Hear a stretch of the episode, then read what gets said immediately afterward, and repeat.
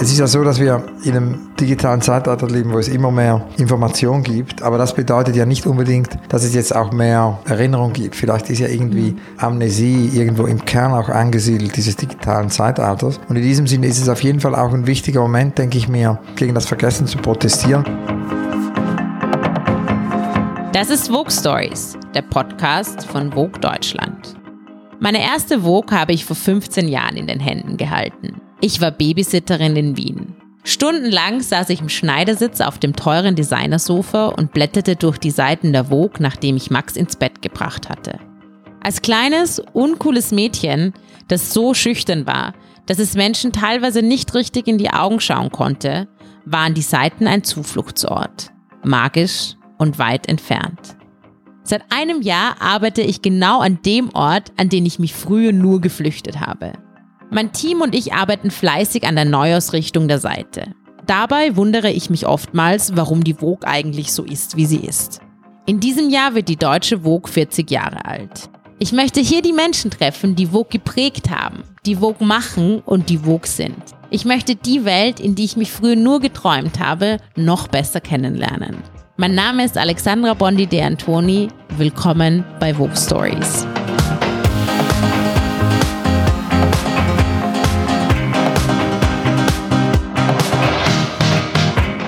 Als ich darüber nachgedacht habe, wen ich gern für die erste Staffel von Vogue Stories treffen möchte, stand Hans-Ulrich Obrist ganz oben auf meiner Liste.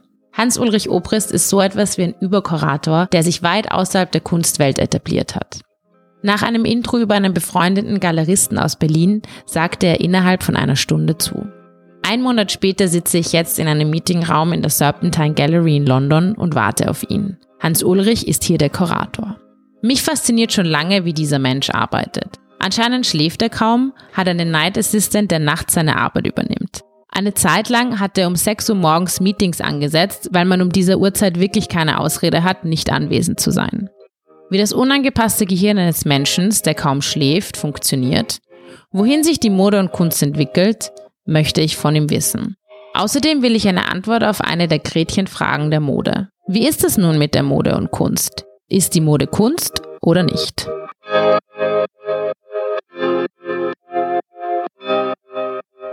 Wenn man sich mit Kunst beschäftigt, auch andere Disziplinen einfach kennen muss. Wann und wie bist du denn zur Mode gekommen und wie hat dein Interesse daran gestartet? Am Anfang war natürlich immer die Kunst. Das ist meine Homebase, wenn man so will. Da kehre ich auch immer zurück.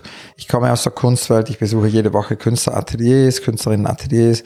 Das Ausstellungsmachen von, von Kunstausstellungen ist sicher weiterhin das Zentrum der Aktivität. Aber ich habe dann immer so in den verschiedenen Lebensphasen Recherchen gemacht in anderen Feldern. Und das kam aus Deutschland, dieser Einfluss, und zwar von dem großen Museumsdirektor Alexander Dorner. Der hat ja in den 20er, 30er Jahren das Hannover Museum geleitet ähm, und hat in Hannover äh, wirklich dieses Museum als ein Labor, als ein Ort des Experimentes, wie unsere Freundin Zaha Dietmann mir sagte, es gibt kein Ende oder es soll kein Ende geben der Experimente. Er hat ein sehr experimentelles Museum geführt und er sagte mal dieses berühmte Zitat, also man kann die Kräfte in der bildenden nur dann verstehen, wenn man auch versteht, was in der Musik passiert, in der Literatur passiert, in der Architektur passiert, in der Wissenschaft passiert. Es geht natürlich auch darum, dass man über diese zwei Kulturen, einerseits die Humanities, andererseits die Wissenschaft hinausgeht und Brücken baut. Und darum ging es eigentlich in meiner Aktivität seit den 90er Jahren. Und da hat schon seit Jagilev natürlich auch immer durch die Kostüme bei Diaghilev irgendwie Mode eine Rolle gespielt. In den 90er Jahren habe ich mich dann äh, begonnen auseinanderzusetzen, vor allem auch mit durch diese Zeitschrift mit Agnes B., weil Agnes B. und ich haben eine Zeitschrift zusammen herausgegeben, die läuft auch weiterhin, die heißt äh, Point d'Ironie, das ist so eine konzeptuelle Künstlerzeitschrift und es gibt ja ein Fragezeichen, aber es gab im Larousse mal im 19. Jahrhundert ein umgekehrtes Fragezeichen und dieses umgekehrte Fragezeichen ist dann eben ein Punkt der Ironie. Also wenn man ironisch sein wollte, hat man diesen dieses umgekehrte Fragezeichen gesetzt. Und so haben wir eine Zeitschrift gegründet, wo immer Künstler und Künstlerinnen ähm, die Plattform benutzen konnten. Und das wurde hunderttausend Mal gedruckt mhm. und dann in die ganze Welt verschickt wie ein Gratisanzeiger und äh, quasi war wie eine mobile Gruppenausstellung. Und ähm, so kam es immer mehr auch zu Zusammenarbeiten, wenn man so will, mit der Welt der Mode. Aber ich würde sagen, was wirklich dann das Ganze intensiviert hat, ist 2006, weil es kam eigentlich vor allem mit London dann zu einer wirklichen Recherche, weil ich habe immer, also in den 90er Jahren war es eben die Kunst, die Kunst ist es weiterhin. Dann habe ich irgendwann begonnen, Architektur zu recherchieren, dann Wissenschaft, dann Musik, Literatur. Und es ist immer das genau selbe Vorgehen. Also ich von Anfang an, ich habe immer Künstler aufgesucht. Das habe ich genauso gemacht in der Wissenschaft. Ich würde einfach Wissenschaftslabors besuchen mhm. oder Architekten oder Architektinnen in ihren Büros aufsuchen ähm, und in den wissenschaftlichen Labors Experimente mir ansehen. Und ähm, so habe ich dann auch, wie das mit der Moderecherche begann, so um, ja, um 2006 begonnen, einfach Atelierbesuche zu machen. Wer war der erste, den du besucht hast? Ja, es hing zusammen mit äh, Jonathan Wingfield. Und Jonathan äh, war in den 2000er, Anfangs, erstes Jahr der 2000er war der Herausgeber, Chefherausgeber von Numero in Paris. Und da habe ich auch noch in Paris gelebt damals. Und da hatte er diese Idee, dass ich quasi äh, vor allem Musiker interviewen würde, weil äh, es war irgendwie interessant, weil es korrespondierte mit meiner Recherche in der Musik und habe mir dann gesagt, vielleicht wäre es ja interessant, wenn, weil er wusste dann auch, dass ich begonnen habe, so eine Recherche zu machen für Mode, dass wir eine Pionierreihe machen, mhm. wo ich quasi die ganzen Pioniere der Mode besuchen würde. Und, Hast du ja dann auch, oder Rai Und das haben wir dann gemacht. Genau, ja. Ray Kawakubo war ein äh, sehr schwieriges Unterfangen, weil sie redet ja nicht sehr gerne und das mhm. ist fast auch so ein bisschen wie ein Ionesque oder Beckett Theaterstück, dieses Interview. Ist eigentlich eines meiner Lieblingsgespräche. Ja, ich habe es gelesen, bevor er kommt. Weil, weil man könnte das fast auf die Bühne bringen. Dominik González Förster will irgendwann ein Theaterstück daraus zu machen, weil es ist fast absurdes ja. Theater. Ihr Mann antwortet ja auch immer für sie. Und oder? oft antwortet ja, sie gar, gar nicht.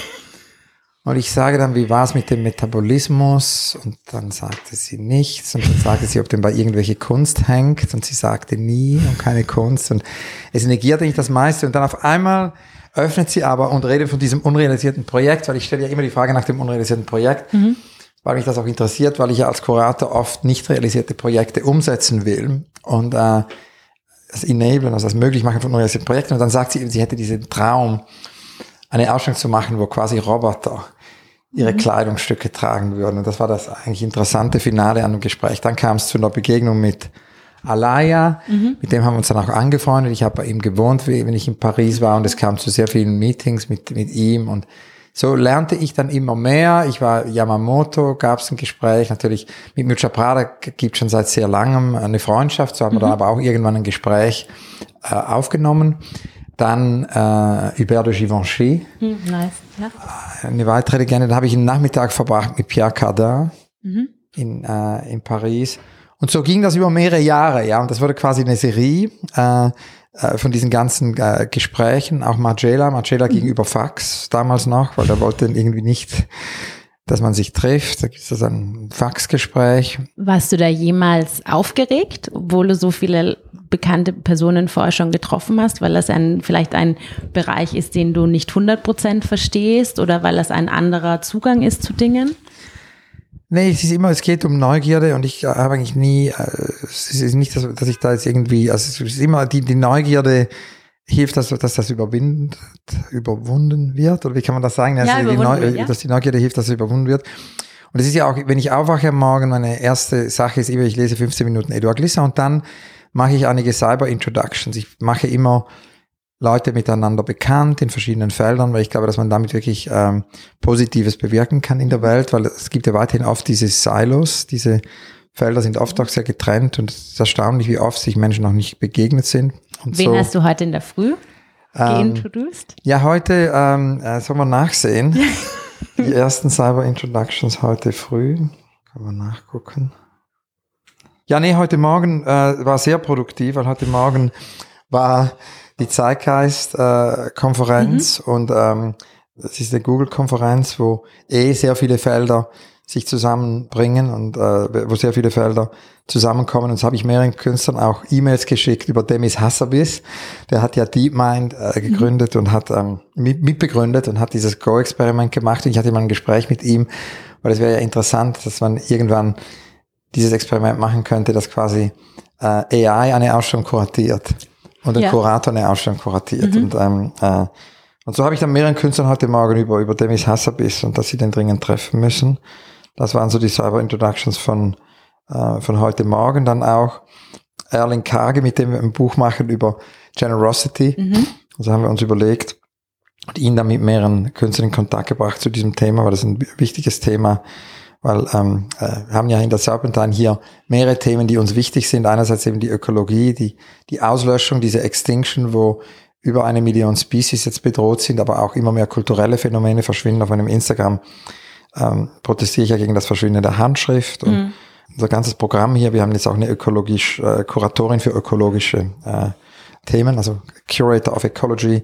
Ähm, anderes Thema ist eben Generosity, die Idee, dass ähm, Gespräche heute auf hier in London in meinem Büro, genau 30 Jahre nachdem das Internet erfunden wurde. Tim Berners-Lee hat ja im mhm. März 89 das World Wide Web erfunden und äh, ihm war ja diese Net Neutrality von Anfang an ganz, ganz wichtig, mhm. dass es eben nicht ein schnelleres Internet gibt für die, die bezahlen und ein langsameres Internet für die, die nicht bezahlen. Und äh, diese Net Neutrality ist uns auch wichtig im analogen Bereich, dass eben die Ausstellungen frei zugänglich sind, unsere Pavillons sind frei zugänglich. Ja, und so haben wir mit Erling heute Morgen, mhm. Erling Kage, der hat ja ein Buch geschrieben über Spazieren. Ich weiß mhm. nicht, ob du das kennst. Ich kenne das nicht, nein. Sehr, sehr lesenswert. Und dann hat er vor allem auch ein sehr interessantes Buch geschrieben über das Schweigen. Mhm. Ähm, und jetzt haben wir eben den Plan, zusammen ein Buch zu machen über Generosity. Und das mhm. habe ich Ihnen dann wiederum mehreren Künstlern vorgestellt. Also heute waren, äh, war es viel mehr, als normalerweise sind es einfach zwei, drei Cyber mhm. Introduction. Heute war es eine richtige Explosion. Aber es war gut. Wegen dieser Zeitgeist-Konferenz, die sehr, ähm, die sehr inspirierend war. Ja, also so kam es eben zu dieser Pionierserie, woraus wir jetzt auch ein mhm. Buch machen. Und dann irgendwann sagte Jonathan, weil das ist ja oftmals so, wenn man so eine Reihe macht, dass die Reihe irgendwann mit Ausstellung ist das ja auch so, mit Gesprächen auch so, dass irgendwann fühlt es sich abgeschlossen. Und dann haben wir uns überlegt, das ist ja irgendwie, und ich habe dann begonnen auch in London immer mehr äh, jüngere Modedesigner zu treffen, mhm. weil irgendwie ist es ja extrem dynamisch, was sich hier in den letzten Jahren mhm. abspielt. Die äh, du dann ja auch hierher gebracht hast. Genau, also Telfa mhm. aus New York, aber dann auch jetzt arbeiten wir mit Kiko Kostaninov hier mhm. an einer Park Night. Wir haben Grace Wells Bonner eingeladen, ihre Ausstellung hier äh, zu kuratieren. Und äh, Grace war ganz am Anfang, wenn man so will, dieser, äh, dieses Dialoges. Also ich bin ja so vor vier Jahren begegnet und wir tauschen uns dauernd aus. Über, über, über sie bin ich dann auch mehreren anderen Designern begegnet, auch Samuel Ross, mhm. Cold Wall, Kiko Kostadinov und äh, fand das extrem aufregend. Mhm. Ja, weil das ja auch sehr viel, nochmal einen ganz anderen Brückenschlag wieder zur Kunst herstellt, so wie Samuel Ross sagt, er kommt ja eigentlich aus der Kunst, wollte dann aber mehr Makro gehen, mehr mhm. Menschen erreichen, ist deshalb in die Streetwear gegangen. Ähm, und so haben wir dann eben diese neue Reihe begonnen mit einer jungen Generation. Also das, gerade ähm, vorgestern war Tomo Koizumi hier. Mhm der, mit dem haben wir ein Gespräch geführt. Ähm, das ist das fünfte Gespräch in der Reihe. Grace Wells Bonner, Craig Green, mhm. mit dem ich oft arbeite. Äh, dann Grace Wells Bonner und der allererste war, war Virgil Abloh. Und du hast ja jetzt gerade auch in Berlin bei Reference Berlin mitgemacht, die ja auch versuchen, diese Brücke zwischen Kunst und Mode zu schlagen. Das war mit Martin Rose zusammen, oder? Genau, weil Martin Rose hat ja schon sehr früh, ähm, eigentlich schon, würde ich sagen, seit 10, 12 Jahren immer wieder auch äh, ihre äh, Modeschauen in unerwartete Zusammenhänge mhm. gebracht, hat sie auf die Straße gebracht, hat sie aus den äh, Innenräumen in die Außenräume geholt. Also diese Shows von Martin Ross tauchen oft da auf, wo man es am wenigsten mhm. erwartet. Und äh, das ist natürlich auch sehr inspirierend für das, was wir hier mit Grace Wells Bonner gemacht haben. Wir haben ja Grace eingeladen, hier eine Ausstellung zu kuratieren. Ähm, da ging es um Rituale, um Schreine, um um wiederum um Rituale. Mhm. Ähm, und sie hat äh, quasi, weil sie ja oft interdisziplinär arbeitet, sie Literatur ist für sie sehr wichtig. Sie hat eben Ben Okri involviert, die, die Texte zu schreiben, hat dann Gino Amobi eingeladen, mhm. mit Ton zu arbeiten. Also das Ganze war wie auch ein Festival. Es war sehr hybrides Format, was eh ist, mhm. was mich interessiert. Das haben wir auch mit unseren Marathons hier. Die Marathons sind eigentlich Gruppenausstellungen, die, wo die Künstler Zeit kriegen und nicht Raum. Mhm. Gleichzeitig sind die Marathons eine Art von hybridem Symposium. Und genauso war es mit dieser Grace Grace Bonner Show. Es war eigentlich ein neues Format, weil einerseits war es eine Gruppenausstellung ihrer Inspirationen. Sie konnte da einfach frei ihre Welt entfalten. Gleichzeitig war es ein Ort für ein Festival, wo immer wieder diese Performances mhm. stattfanden, Choreografie, Rituale von Laragi, musikalische Rituale, Konzerte von Klein, Gino Amobi. Und gleichzeitig hat am letzten Tag der Ausstellung, also die Ausstellung wurde dann verlängert, weil es gab so viel Publikumsinteresse, dass wir die verlängern mussten und wollten. Aber ursprünglich war es geplant, dass am letzten Tag der Ausstellung dann die Fashion Show von Grace hier stattfindet, mhm. wo eben auch Ismail Reed, und gleichzeitig auch Ben Ockery mhm. Literatur gelesen haben, Grace ihre Collection, ihre Collection vorgestellt hat und gleichzeitig die Ausstellung zu sehen war und die Ausstellung gleichzeitig auch das, das Vehikel war, über das das transportiert wurde. Und so war es eigentlich alles zugleich. Es war eine Ausstellung, es war ein Festival mhm. ähm, und es war eine Modeschau. Und das ist ja das für uns auch interessant. Wir sind ja in einer Frühphase, was Mode betrifft, aber das erst jetzt seit eineinhalb Jahren machen. Mhm. Das eine ist eben, dass wir Künstler äh, und Designer einladen, diese Park Nights hier zu gestalten. Wir haben ja ein Pavillon jedes Jahr, wo immer ein Architekt vor der Serpentine einen Pavillon errichtet und das ähm, ist dieses Jahr Junya Ishigami. Mhm. Und dieser Pavillon wird eben die Bühne sein für Kiko Costa. Also mhm. Kiko wird diesen Pavillon äh, bespielen und mit einer Performance ähm, irgendwie zu einem anderen Leben nochmals mhm. Erwecken. Und das war das erste Format, das haben wir auch mit Telfa gemacht. Da haben wir eben letztes Jahr mit unserer Kuratorin Claude Argil Telfa hier eingeladen. Und Telfa hat eben eigentlich eine Vorwegnahme gemacht der, der Fashion Show von New York, die ein paar Monate später in New York war. Aber gleichzeitig war die nicht zugänglich. Man konnte das nur von außen im Pavillon von Frido Escobedo sehen. Und es war gleichzeitig von Faka eine Art von musikalischer Performance äh, da und, und es gab Lichtspiele. Es war wirklich wiederum eine hybride Mischform zwischen Performance, Modeschau, Konzert. Mhm. Und ich glaube, dieses Testen von neuer Formate, dass man eben auch durch diese Schnittstellen, die jetzt stattfinden, vermehrt neue Formate erfinden kann. Mhm. Weil es gibt jetzt alles sehr, wenn man so will, äh, es ist ja alles sehr standardisiert. Es gibt eben Symposien, mhm. Konferenzen, es gibt Ausstellungen, Einzelausstellungen, Gruppenausstellungen. Modeschauen. Modeschauen. Äh, es gibt Filmfestivals. Das sind alles gegebene Formate. Und mich hat es immer interessiert, diese Formate aufzubrechen und neue Formate zu erfinden. Und das Großartige ist eben, das macht man natürlich mit den Künstlern immer in der Kunstwelt. Er findet immer wieder neue Formate und das kommt immer von den Künstlern. Das ist nicht der Kurator, das bin nicht ich, das ist nicht der Museumsdirektor, das vieles kommt. Man hört auf die Künstler und folgt den Künstlern. Aber in dem Moment, wo man dann eben auch in andere Felder geht, kann man nochmals wiederum neue Formate. Und das war mit Grace äh, Wales-Bonner eine großartige Erfahrung, die wir auch in der Form wiederholen wollen. Und Grace hat mit unseren zwei Kuratoren hier, mit Claude Archid und Joseph Constable, ganz eng gearbeitet. Äh, wir haben dann auch David Hammonds überzeugt. Mhm mehrere Arbeiten hier zu zeigen. Und ähm, es hat auf jeden Fall auch neuen Outreach geschafft. Es kam Publikum zur Serpentine, die sonst nie kommen. Und darum geht es uns auch. Es ist ganz wichtig, dass man immer mehr Brücken baut. Diese Zusammenarbeit zwischen Kunst und Mode ist ja, das geht ja Jahrzehnte zurück. Gab Pirelli und Dali, haben ja. schon zusammengearbeitet. Das gab es ja irgendwie schon seit immer. Gab so, dass gerade sich irgendetwas tut, dass das vermehrt gemacht wird oder sieht man es einfach nur mehr durch Social Media, durch das Internet durch gewisse Kanäle? Ich glaube, es ist sowohl als auch mhm. Äh, statt entweder oder. Äh, ich glaube, dass es einerseits total richtig ist, was du sagst, dass es das immer gab. Mhm. Also nicht so, dass es jetzt in irgendeiner Weise neu ist, dass es zu solchen Zusammenarbeiten kommt. Und wie gesagt, ich meine, Diaghilev hat diese verschiedensten Kunstformen ja zusammengebracht durch das Ballet Russe. Äh, es gab immer Zusammenarbeiten auch zwischen äh, Designern und, und, und der Designwelt und der Kunstwelt und der Modewelt. Ich meine, wenn man sich die, die Jahrretrospektive mhm. anguckt zurzeit, dann sieht man ja, ja auch, wie viele Brückensteige es gab von Dior äh, zur Kunst äh, und, und äh, Dior war ja Kunsthändler. Genau, zuerst, genau. Ja. So Diaghilev war mhm. Kurator von Malerei und hat die Ballerus begründet und Dior mhm. war Kunsthändler und wurde zu, zu Dior. Dior. Ja. Dior wurde zu Dior, Dior genau. wurde zu Dior. Er war vor Dior, war er Kunsthändler, dann wurde er zu Dior. Und, und es ist irgendwie schon sehr interessant, dass, ähm, dass es das irgendwie immer gab, aber dass gleichzeitig heute äh, in, im 21. Jahrhundert etwas stattfindet, wo diese Grenzen einfach nochmals fließender werden. Ich glaube, das sieht man ja auch jetzt. Ich meine, wir haben diese Ausstellung von Lucita Hurtado. Mhm. Seine Künstlerin aus Venezuela, die ist 98, ja, mhm. und ähm, die haben wir entdeckt vor zwei Jahren in Los Angeles und waren bei ihr zu Hause. Und die hat seit den 30er Jahren, also sie war mit äh, Frida Kahlo befreundet, war befreundet mit Georgia O'Keeffe, mit Agnes Martin, ähm, war Teil der Surrealisten, erste Generation in Amerika feministischer Künstlerinnen, wenn man so will, der, der äh, gleichzeitig war sie auch äh, Teil der Ökologiebewegung sehr früh. Und sie hat eben auch aus ökologischen Gründen nie Kleider weggeworfen und auch nie Kleider gekauft. Und sie hat seit den 30er Jahren ihre eigene Mode entwickelt für sich selbst und hat alles noch. Also insofern ähm, hat sie immer Mode gemacht, gleichzeitig ist sie eben Malerin, ist sie Fotografin. Und sie hat gestern gesagt, we are many, ja, also wir, die Identität ist fließend, ihre Identität ist fließend und sie ist viele. Und das ist natürlich etwas, was extrem relevant ist. Und es ist mhm. kein Zufall, dass jetzt Lucita Hurtado endlich mit 98 entdeckt wird. Mhm.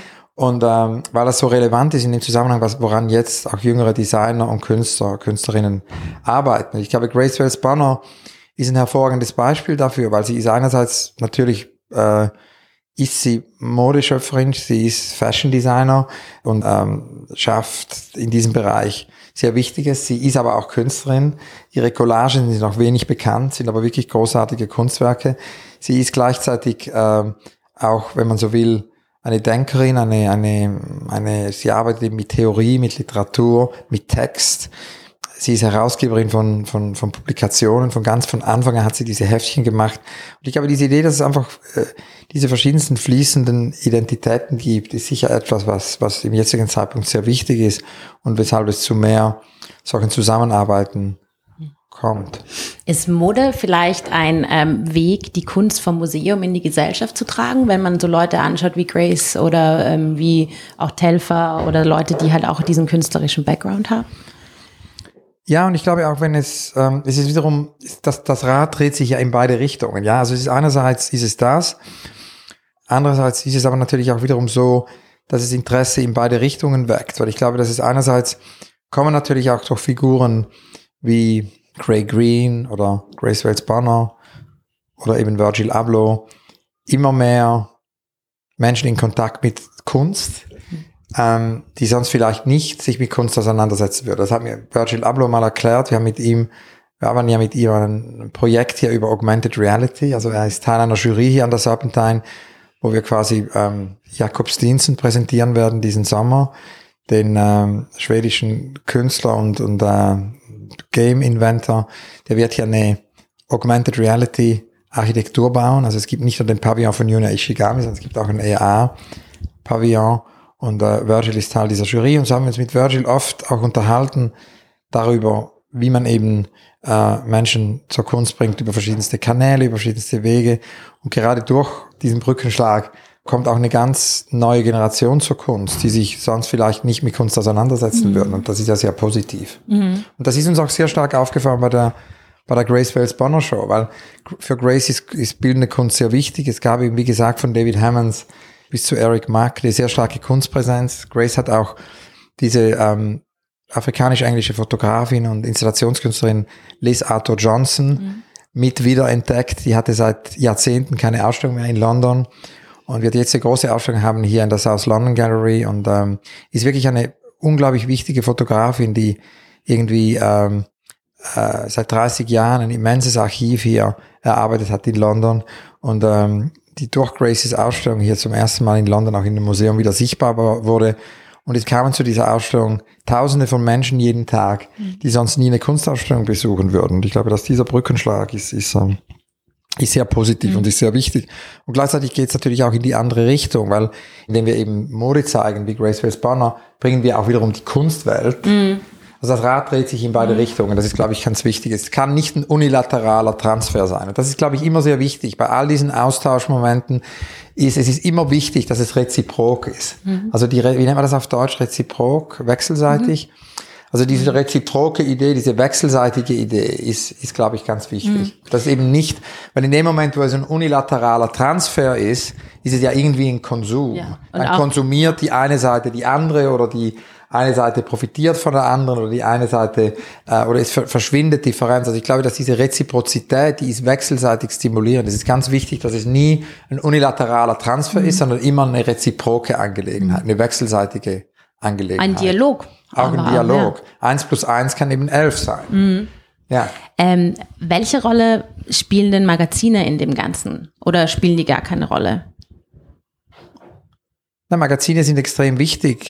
Es ist ja so, dass auch Zeitschriften ja auch einerseits natürlich Geschichten begleiten, aber auch Realität produzieren. Also Grace ist eben dann äh, nach der Ausstellung hier auf eine lange Reise gegangen, eine Art von Recherche, um für eine Zeitschrift eine Arbeit zu realisieren. Weil ist ja oft so, dass auch solche Realität wiederum dadurch erzeugt wird. Also ich glaube, dass Zeitschriften sehr wichtig sind in diesem Zusammenhang. Gerade äh, im Zusammenhang mit Modezeitschriften ist es ja so, dass da eine sehr starke Interdisziplinarität jetzt zum Tragen kommt. Also es ist, es gibt eben in Modezeitschriften eine starke Präsenz von Kunst, eine starke Präsenz von Architektur.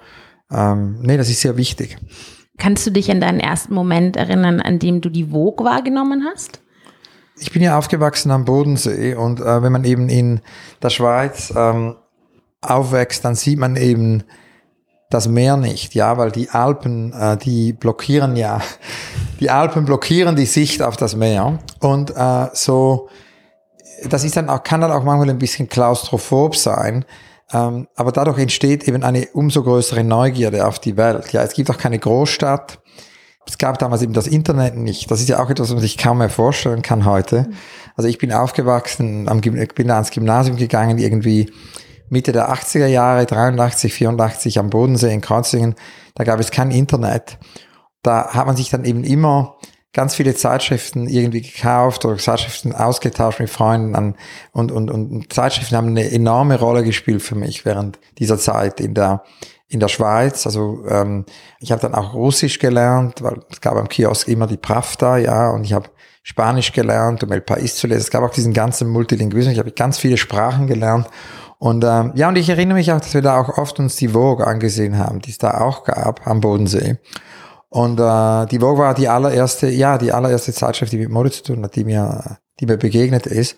Und äh, das war ja auch die Zeit, wo ich dann begonnen habe, ähm, als Teenager eben sehr viele Postkarten, Kunstpostkarten zu kaufen. Mhm. Also so war ich oft in Buchhandlungen, Zeitschriftenläden, habe Zeitschriften gekauft, Bilder, Kunstwerke ausgeschnitten aus diesen Zeitschriften und Postkarten gesammelt und eine Art von imaginäres Museum gebaut. Das war ein bisschen wie bei Malraux, imaginärem Museum.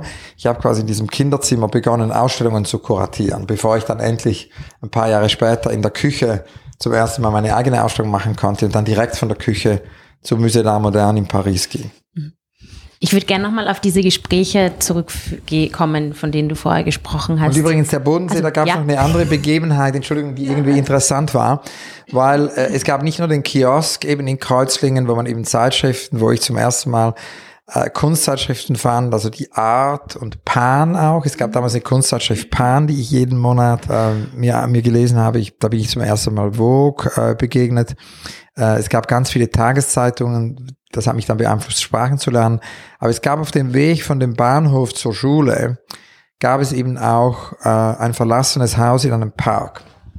Und äh, dieses verlassene Haus in diesem Park, ähm, das war irgendwie so wie, wie nennt man das, uh, haunted? Da gab es Geister in diesem mhm. Haus und das hat man den Eindruck gehabt und das war auch immer dunkel, weil äh, es hat da niemand mehr gelebt und es, der Park, es gab da Bäume und ich erinnere mich immer noch an dieses dunkle Haus und dann habe ich irgendwann gefragt, was denn dieses Haus ist. Und mir wurde erklärt eben ähm, an der Schule, dass das ähm, das Haus war, wo der berühmte Professor Binswanger seine Klinik hatte. Es war eine psychiatrische Klinik. Und dass da eben der große Kunsthistoriker Abi Warburg eine gewisse Zeit verbracht hat. Der war ja aus Hamburg. Und ähm, es gibt ja in London jetzt auch das Warburg Institut. Und Abi Warburg hat eben in dieser Klinik von Professor Binswanger sein berühmtes Schlangenritual geschrieben, womit wir mhm. wieder bei dem Thema des Rituales mhm. sind. Das Ritual, mein Morgenritual, das Edouard Glissant-Ritual, die Ausstellung der Rituale bei Grace Wells Bonner mhm. und eben das Schlangenritual von Abi Warburg. Und irgendwie war das ganz wichtig, weil ich wollte dann irgendwie wissen, was ist das, wer ist dieser Abi Warburg? Und man konnte das eben nicht einfach googeln damals, weil es gab eben kein Internet. Und so muss ich mal dann dieses Buch beschaffen, dieses Schlangenritual, habe dann über Abi Warburg auch gelesen. Und das war eigentlich der erste Kunsthistoriker, dem ich so als Teenager dann begegnet bin. Und, und äh, insofern war das sicher auch ein sehr großer Einfluss, äh, später eben sich mit Kunst auseinanderzusetzen. Also irgendwie ist das alles, alles verbunden. Es gab den Bahnhof, es gab den Kiosk, es gab die Zeitschriften, es gab, es gab, es gab genau, mhm. und es gab es gab Vogue und es gab eben Pan und Art und diese Kunstzeitschriften. Es gab äh, äh, die immer wachsende Postkarten- und Bildersammlung, dieses imaginäre Museum. Und da war ich eben so 13, 14 und dann, wie ich dann so 16, 17 war, ist immer mehr der Wunsch erwachen, auch Künstler zu treffen und Künstlerinnen zu treffen. Und so kam es dann eben zu diesem ersten Atelierbesuch bei Peter Fischli und David Weiß äh, in Zürich. Und die haben damals gerne an diesem Film gearbeitet, Der Lauf der Dinge. Das war so eine Kette, das ist der berühmte mhm. Film von dieser Kettenreaktion. Und äh, ich sage immer, ich bin eigentlich im Mai 68 geboren in Zürich, aber ich bin wirklich geboren im Mai 85 wieder in Zürich in dem Atelier von Fischli Weiß, weil da war eigentlich meine Vocation klar. Da wusste ich, dass ich mit Künstlern arbeiten wollte, mit Künstlerinnen arbeiten wollte, dass ich Ausstellungsmacher werden wollte. Und dieser Film, ja, von dieser Kettenreaktion mhm. wurde eigentlich zu einer Kettenreaktion mhm. in meinem Leben. Es hat dann mhm. einfach nie mehr aufgehört. Mich würde es interessieren, weil du ja diese, diese ganzen Interviews führst und auch diese Bücher rausgebracht hast. Wann weißt du, dass ein Gespräch ein gutes Gespräch war? Wann gehst du raus und sagst, du hast etwas mitgenommen?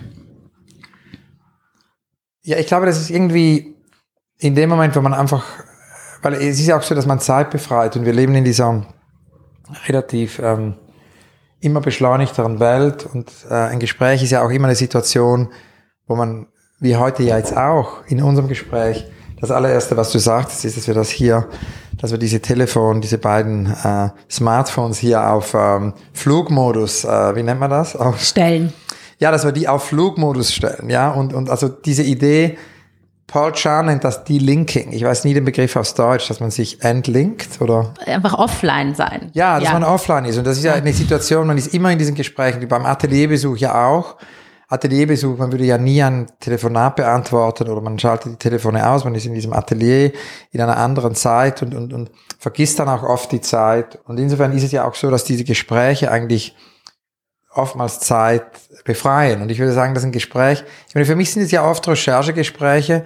Und ähm, ich meine, man kann sagen, wann ist ein Gespräch beendet? Ist eigentlich beendet, wenn man in diesem Sinne an einen Punkt gekommen ist, wo man ähm, keine weiteren dringenden Fragen mehr hat. Aber man kann auch sagen, also in meinem Fall mit diesen ganzen Recherchegesprächen ist es dann beendet, wenn man auch über diese unrealisierten Projekte gesprochen hat. Damit enden wir die Gespräche immer, auch die ganzen Gespräche mit Modedesignern, weil es mich ja immer interessiert, dass wir leben in einer Situation, wo in jedem Feld gibt es eben gewisse Möglichkeiten und, und man ist gebunden an diese, an diese Beschränkungen in jedem Feld, als Filmemacher, als Filmemacherin, als, als Kurator, als Kuratorin, als Schriftsteller, äh, gibt es eben gewisse Formate und, und, und mich interessiert es ja immer, was ein Practitioner, also was jemand eben in einem Feld nicht realisieren kann. So war dann auch bei Grace Wells Bonner in meinem allerersten Gespräch mit ihr vor vier Jahren, habe ich sie eben gefragt über ihre nicht realisierten Projekte und sie hat eben mir viel erzählt über ihre Fashion Shows und die, die ganzen Zeitschriften, diese ganzen Pamphlets, die sie dafür macht und die Recherchen und dass es Wissen produziert. Und sie hat aber gesagt, dass sie eigentlich sehr gerne auch mal irgendetwas kuratieren würde, dass diese Idee, dass es eben nicht nur eine Fashion Show ist und dass es nicht nur eine Publikation ist, sondern dass sie richtig eine dreidimensionale, mehrdimensionale Ausstellung machen würde über längere Zeit, weil die Modeschauen, die dauern ja nur zehn Minuten. Und so haben wir dann eben irgendwie, es hat dann ein paar Jahre gedauert, haben wir dieses unrealisierte Projekt dann, dann umgesetzt. Also insofern ist schon diese Frage nach dem unrealisierten Projekt, ist der Kern- und Angelpunkt meiner Begegnungen immer, mhm. ähm, weil ich ja diese Frage stelle, nicht um irgendwelche unrealisierten Projekte nur zu dokumentieren, sondern weil es mir oftmals dann auch darum geht, ist, wie könnte man der Person eben helfen, mhm. dieses Projekt zu realisieren. So war ich mit Agnes Warda, die ja gerade verstorben ist, meine, meine Freundin Agnes Warda, die französische Filmemacherin, die ja äh, noch einen Oscar gewonnen hat, äh, spät in ihrem Leben. Und so waren wir mit Agnes Warda vor 15 Jahren und sie hat mir eben erklärt, dass sie, sie war damals schon 75, ja, sie ist ja 90-jährig gestorben. Und sie hat mir eben damals erklärt, dass das alles immer sehr, wir sind irgendwie da wieder auch bei der Klaustrophobie, weil es gibt ja nicht nur die Klaustrophobie, dass man das Meer nicht sieht wegen der Berge, sondern es gibt ja auch eine gewisse Klaustrophobie in einem Feld. Sie sagt, sie hatte sehr klaustrophobes Gefühl, dass sie immer auf diese Filmfestivals geht. Und dann hat sie eben, da müssen die Filme 70, 80, 90 Minuten sein, sonst können sie nicht nach Gang gehen, oder sonst können sie nicht nach Venedig gehen, oder sonst können sie nicht nach Locarno gehen. Und äh, dass das immer frontale Projektionen sind. Man kann da nicht mit mehreren nicht linearen Situationen experimentieren. Und da hat sie eben davon erzählt, dass sie gerne multidimensionale Installationen machen. Und so haben wir sie dann eben eingeladen zur Venedig Kunstbiennale für Utopia Station. Und sie hat eben auf äh, der Venedig Kunstbiennale diese Patat Utopia Arbeit gemacht. Kartoffel-Utopie hieß das auf Deutsch, ins Deutsch übersetzt. Und da hat sie sich quasi als Kartoffel ver ver verkleidet und kam mit diesem unglaublichen Kartoffelkostüm und hat, eine, hat ein Feld aufgebaut im Arsenale mit Kartoffeln, die auch während der Ausstellung gewachsen sind. Die Ausstellung hat gelebt und hat dann eben so mehrdimensionale Projektionen gemacht. Und dann hat sie gesagt, sie war wie befreit. Ja, und, und, und also insofern wiederum geht es, also da, und das ist, wenn man so will, die Methodologie. Also ich frage eben nach diesen organisierten Projekten und versuche dann auch dabei behilflich sein, die in irgendeiner Weise, wenn sie, wenn sie mir wichtig erscheinen, es gibt natürlich auch Projekte, die unrealisiert sind, die vielleicht die Künstler gar nicht realisieren wollen. Es gibt Projekte, die unrealisiert sind, weil sie einfach utopisch sind und ganz unmöglich sind. Aber oftmals, wenn man nur ein bisschen aus dem Feld rausgeht in ein anderes Feld, kann man eben diese Projekte ganz einfach umsetzen. Gibt es irgendetwas, was all die Leute, mit denen du diese Projekte umgesetzt hast, vereint? Es geht darum, denke ich mir, dass ähm, eigentlich in jeder Kunstform, wenn ein Künstler oder eine Künstlerin irgendwie über den jetzigen Moment hinausgeht, schaffen sie ein Portal, durch das wir mhm. durchgehen können. Ja, also diese Idee, dass Kunst ein Portal sein kann. Und ich glaube auch diese Idee, was es sicher auch vereint, ist, dass irgendetwas entsteht, was es in der Form noch nie gab. Es ist immer die Suche nach den neuen Formaten. Mir geht es immer um die Suche nach den neuen Formaten. Ich meine, Richard Hamilton, äh, mit dem ich oft gearbeitet habe in England, der Vater, die Vaterfigur der Pop Art, ja, in den 50er Jahren, ähm, der auch vor ein paar Jahren verstorben ist. Hamilton sagte mir mal, er war mit Marcel Duchamp und Duchamp hat ihm eben gesagt, wir erinnern uns vor allem an Projekte, die neue Spielregeln erfunden haben. Ja, und, und also ich glaube, was das vereint es auch, dass es oft um solche Projekte geht, die in diesem Sinne entweder die Spielregeln verschieben oder neue Spielregeln erfinden. Mhm. Kann man sagen, dass es eine Gemeinsamkeit zwischen einem Betrachter von Kunst oder einer Betrachterin von Kunst und einer Leserin und oder Leser von einem Magazin gibt? Ja, also ich glaube, dass diese Idee der, der Printed Matter, der gedruckten äh, Publikationen von Büchern und Zeitschriften war, war immer ganz, ganz, ganz wichtig für mich. Ich habe ja immer auch mit äh, unglaublich viel Printed Matter gelebt und ich meine, eine der interessanten Begegnungen sicher im Zusammenhang, das habe ich vorher noch nicht erwähnt, weil das wollte ich erwähnen im Zusammenhang mit den Büchern, wo wir diese Pionierserie gemacht haben mit, äh, mit Jonathan, waren ja die Gespräche mit Karl Lagerfeld und da ging es eigentlich dauernd immer um Bücher und, und ähm, hatte ja eine der größten Bibliotheken. Ich meine, Bücher waren immer ganz wichtig, schon bei meiner ersten Küchenausstellung gab es eben äh, eine, eine Schachtel, ähnlich wie bei dieser Schachtel hier von Lagerfeld. Es gab eben eine Küchenschachtel, wo jeder Künstler, jede Künstlerin ein Künstlerbuch gemacht haben. Also für mich waren auch Publikationen nie nur jetzt irgendwie begleitende Kataloge, sondern oftmals benutzen Künstler und Künstlerinnen ja Künstlerbücher als ihr Medium. Mhm. Das heißt, es ist dann eben genauso wichtig wie die Ausstellung. Es ist, es ist das Werk. Und, äh, und gleichzeitig ist es auch das, was von einer Ausstellung bleibt. Und, ähm, aber ich glaube, dass das mit den, gerade jetzt auch im digitalen Zeitalter, auch wegen Nachhaltigkeit und so, ist es einfach wichtig, dass all das, was gedruckt wird, dass man sich da immer überlegt, dass das Dinge sind, die man nie wegwirft. Weil wenn man sie ja wegwerfen würde, dann kann man sie ja digital erfahren und kann man quasi ist es ja in diesem Sinne auch nicht nachhaltig. Also insofern mhm. glaube ich, führt es eben immer mehr auch zu dieser Frage, und das ist ja auch das Gleiche auch bei Zeitschriften, dass eben Zeitschriften immer mehr auch, wenn sie gedruckt sind, online ist die Information, wenn sie gedruckt sind, ist es eben ein Fetisch, den man nie wegwerfen würde. Mhm. So. Den man einfach behält für immer. Genau. Mhm. Ähm, wir feiern ja 40 Jahre Vogue Deutschland. Ja. Ähm, wo denkst du denn, wird die Vogue in den nächsten 40 Jahren hingehen und wo steht sie jetzt? Ja, es ist so, dass Martha Rosler sagte ja einmal, the future always flies in under the radar. Und also die Zukunft kommt immer zu uns unter dem Radar und insofern ist es irgendwie, äh, halte ich mich immer davor fern, dass man irgendwie die Zukunft vorhersagt. Man kann, wie wir das ja mit unserem Buch mal gemacht haben, über die extreme Gegenwart sprechen, aber es ist irgendwie schwierig, die, ähm, die Zukunft, äh, würde ich mal sagen, äh, vorauszusagen. Aber es ist auf jeden Fall interessant. Ich meine, ein Geburtstag ist ein interessanter Moment, um einerseits über die Vergangenheit nachzudenken, über die extreme Gegenwart nachzudenken, aber auch über die Zukunft nachzudenken. Und es ist ja so, dass wir in einem digitalen Zeitalter leben, wo es immer mehr Information gibt. Aber das bedeutet ja nicht unbedingt, dass es jetzt auch mehr Erinnerung gibt. Vielleicht ist ja irgendwie mhm. Amnesie irgendwo im Kern auch angesiedelt dieses digitalen Zeitalters. Und in diesem Sinne ist es auf jeden Fall auch ein wichtiger Moment, denke ich mir, gegen das Vergessen zu protestieren, wie Eric Hobsbawm mal sagte, gegen diesen Blindspot, gegen diese, diese Amnesie, die es geben kann in unserem Informationszeitalter und auf jeden Fall auch es also ein Moment irgendwie festzuhalten, wo man sich erinnern kann. Aber gleichzeitig ist es ja auch mhm. wichtig, denke ich mir, über äh, die nächsten äh, Jahre nachzudenken, in eurem Falle 40. über die nächsten 40 Jahre.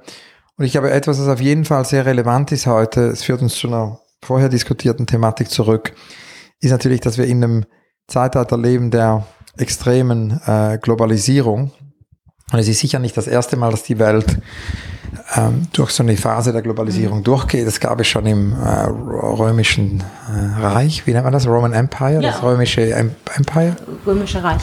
Ja, das gab es schon im römischen Reich und es gab immer wieder Phasen der Globalisierung. Aber diese Globalisierung, die wir jetzt durchleben, ist sicher die extremste, vielleicht auch gewaltigste oder äh, brutalste Form der Globalisierung, mhm. die es je gab, irgendwie angekurbelt auch durch die Technologie.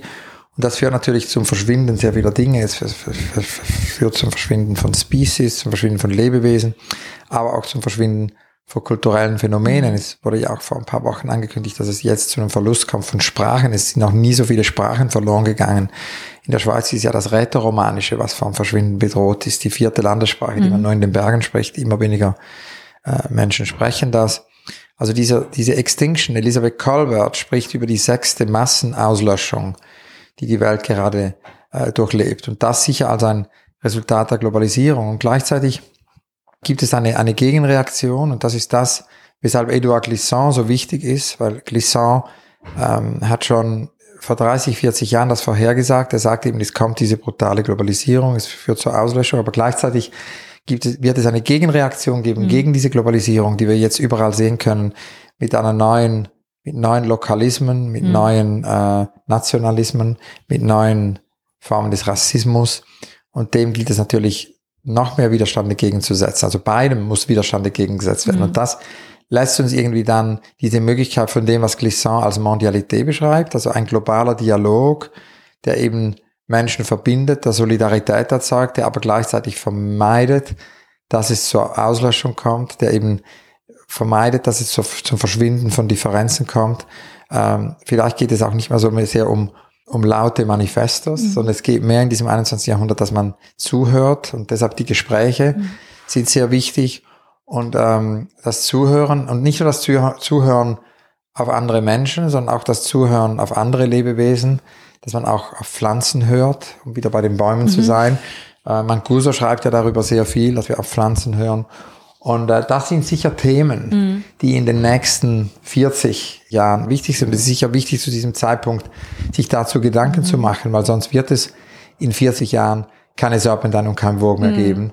Äh, und wir müssen uns überlegen, auch wie unsere Arbeit dazu beitragen kann, in den nächsten 40 Jahren mhm. da mitzuhelfen, jeden Tag, dass das eben nicht passiert, mhm. dass, dass wir gegen diese Auslöschung, aber gleichzeitig auch gegen diese extremen Formen von Antiglobalisierungsmechanismen äh, arbeiten und versuchen, das zu erreichen, was Glissant eben beschreibt, versuchen eine, eine Art von Mondialität zu erreichen. Und, und das, das ist sicher das, was so ein Geburtstag ist ein, ein wichtiger Moment, darüber nachzudenken. Mhm.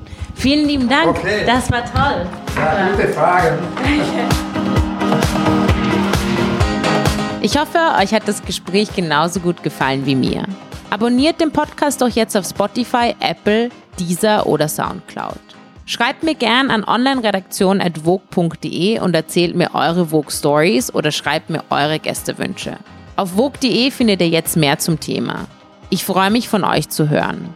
Der Podcast wurde produziert von Mitvergnügen. Ich bin Alexandra Bondi De Antoni. Ciao Baba und bis zum nächsten Mal.